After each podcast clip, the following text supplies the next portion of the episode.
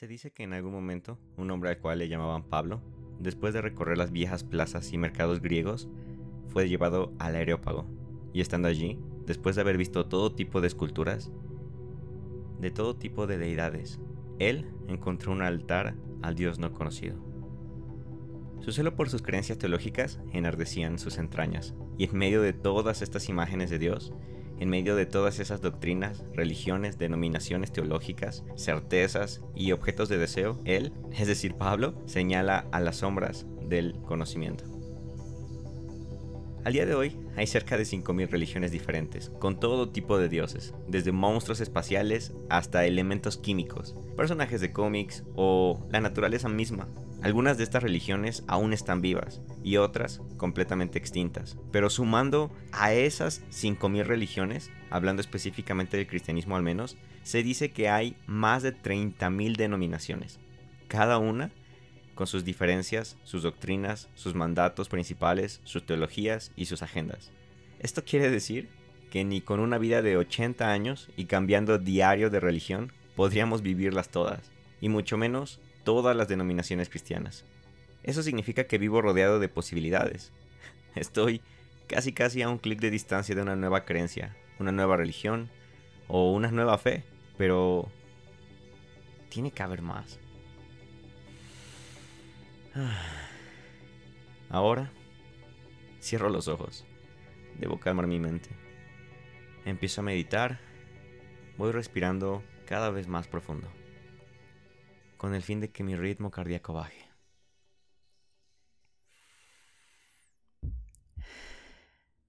Empiezo a ser consciente de cada uno de los movimientos y sensaciones de mi cuerpo. Fijo mi atención al hormigueo en las piernas, luego en la cintura, ahora mis manos y poco a poco siento esa sensación de asfixia por la cantidad de oxígeno que entra y sale de mi cuerpo. Y así, relajado y consciente, volteo a mi insondable ser. Voy atravesando las diferentes capas de mi interior. No sé qué busco, no sé qué espero encontrar. Cuando llegue lo sabré, creo.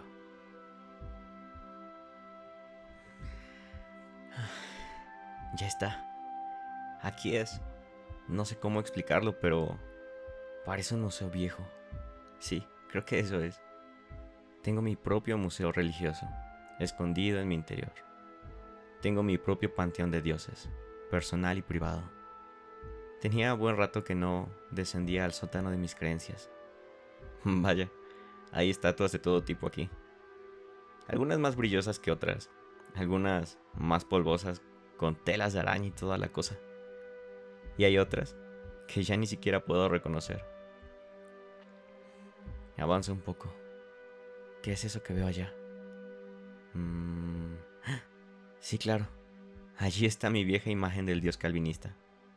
Muy polvosa, pero bien construida. Y justo a un lado el altar más grande que hay aquí. no, no quiero ni ver cuál es. No quiero saber cuál es el centro de todo este extraño templo. Pero aquí vamos. Y sí, ahí está, justo en el centro, mi propia imagen. Mi ego. Oh, maldición, qué dolor de cabeza. No. Pero bueno, hay mucho más por ver.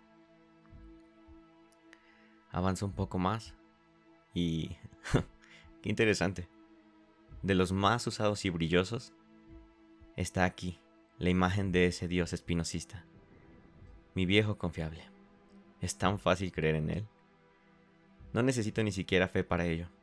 Últimamente es mi favorito. El que me levanta siempre del ateísmo. El que me convence de que aún soy un hombre espiritual. No pide nada de mí. Y es bastante fácil de ignorar. Tiene una respuesta racional a todo. No quiere una relación conmigo. Es como una especie de dios placebo. Él está en todo y todo, pero es impersonal y distante.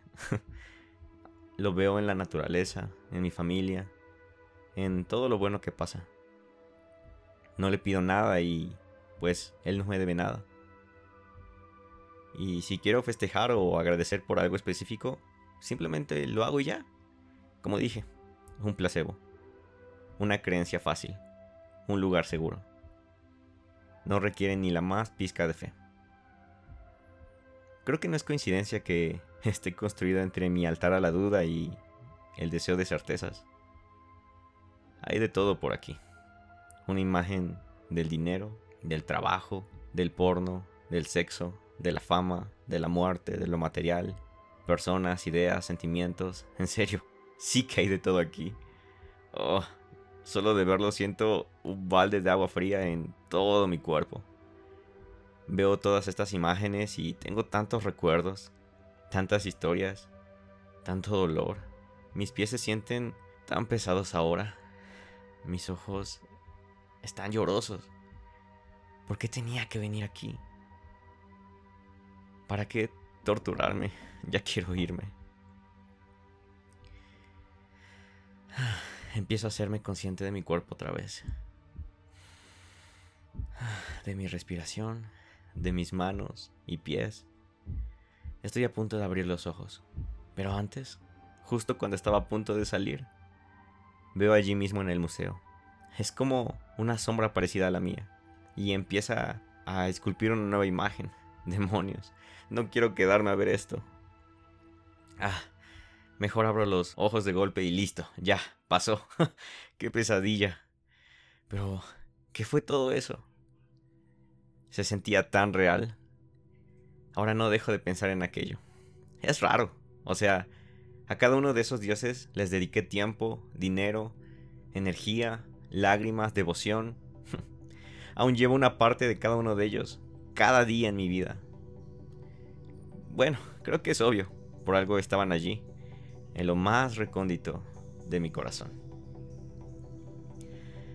Ay, mi buen Dios. Todas esas imágenes solo son el, el fruto, el mero fruto de mi deseo insaciable de ti, de lo que sea que tú seas. Lo que sea que seas. Sí, ese eres y no eres. O sea, creo que hubiera preferido esa frase expresada a Moisés que decir yo soy. sí, qué genial hubiera sido la Biblia si dijera eso.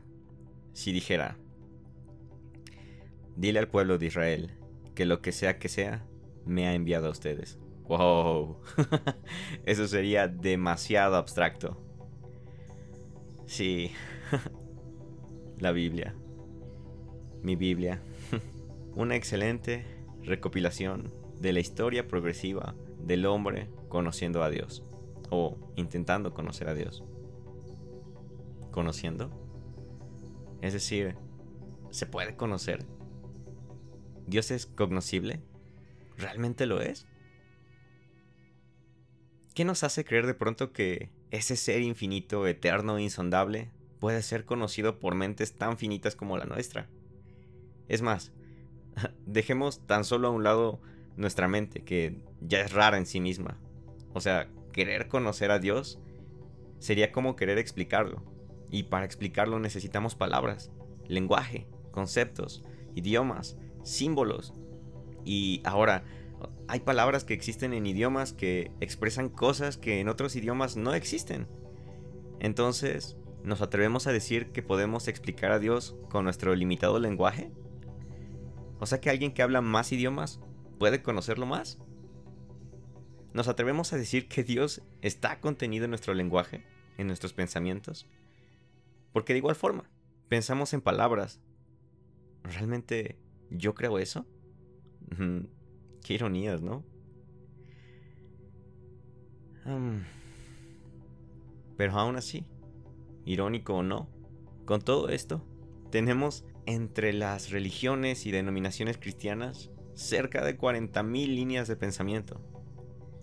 Y ahora, sumémosle las diferencias de lenguaje, idiomas, traducciones de los libros religiosos, y con todo esto, cada una de ellas está afirmando que posee la verdad. la sana doctrina sobre Dios. La última palabra. no sé si pecamos de ingenuos o de presumidos al creer que podemos saber algo sobre Dios. Quizás el corazón de aquel mandamiento judío de no hacernos imágenes divinas, de lo que estuviera en el cielo o en la tierra o de ciertos materiales, quizás lo que realmente nos quería enseñar es a no aferrarnos a ninguna idea, ninguna imagen, atributo, doctrina o conocimiento de Dios. A lo mejor en aquella historia cuando Jesús reprende a María después de resucitar por aferrarse a Él, también es lo que quería transmitir. El no aferrarnos a nada, a ninguna imagen o representación de Dios. Pero entonces, ¿a qué nos vamos a aferrar? ¿O qué es lo que buscamos? Entonces todo mi tiempo que le dediqué a la teología, a tratar de comprender la extrañeza divina, ¿fue en vano? ¿Es en vano? ¿No vale la pena? O sea, estoy diciendo que todos esos hombres que gastaron su vida de forma apasionada en explicar al Ser Supremo, ¿perdieron el tiempo y ya? No, no, no es eso. Ah, yo no creo eso. De hecho, creo que no hay vida más frustrante y placentera, más paradójica y plena que vivir consumiéndonos por el deseo de la otredad divina. Sí. Es solo que ese camino pareciera tener un fenómeno extraño ahí incluido. Algo así como en las películas de ciencia ficción, que hay agujeros de gusano o portales a otra dimensión, bucles temporales y cosas raras de esas. de hecho, ahora que lo digo me acuerdo que en la prepa, cuando mis amigos experimentaban con drogas y alucinógenos, me decían que una de las visiones más comunes en sus viajes es que cuando quieren acercarse a alguna puerta, pareciera que la puerta se aleja. Y no solo eso, sino que también ellos retroceden mientras están avanzando. Yo nunca lo he experimentado, pero creo que algo así se ve la pasión por Dios. Mientras más nos acercamos a Él, pareciera que Él se aleja o nosotros retrocedemos o ambas. Sí, justo cuando creemos que por fin hemos encontrado la religión o concepto perfecto de Dios, Él ya está allá adelante. Cuando encontramos la doctrina teológica perfecta, Él ya no está allí. Cuando pareciera que encontramos todas las respuestas, Él nos muestra una nueva pregunta. A veces avanzamos y parece que siempre estuvo en donde estábamos. Creamos cajas y algo así como el gato de Schrödinger. Él está adentro y no lo está. Todo al mismo tiempo. Contradictorio y perfecto. Ay, de nuevo viene a mí esa pregunta. Entonces, ¿cómo he de conocer a Dios? ¿Por qué medio? ¿Por cuál camino? ¿Cuál de todos? Creo que por esto es que muchos prefieren tirar la toalla y mejor tirarse al ateísmo. Pero ese no es mi caso. Lo he intentado, pero mi deseo por lo divino nunca se detiene. Ahí está, siempre presente, no puedo ignorarlo.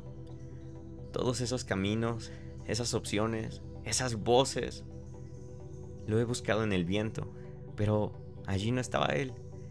Lo he buscado en la lluvia, pero allí no ha estado a él.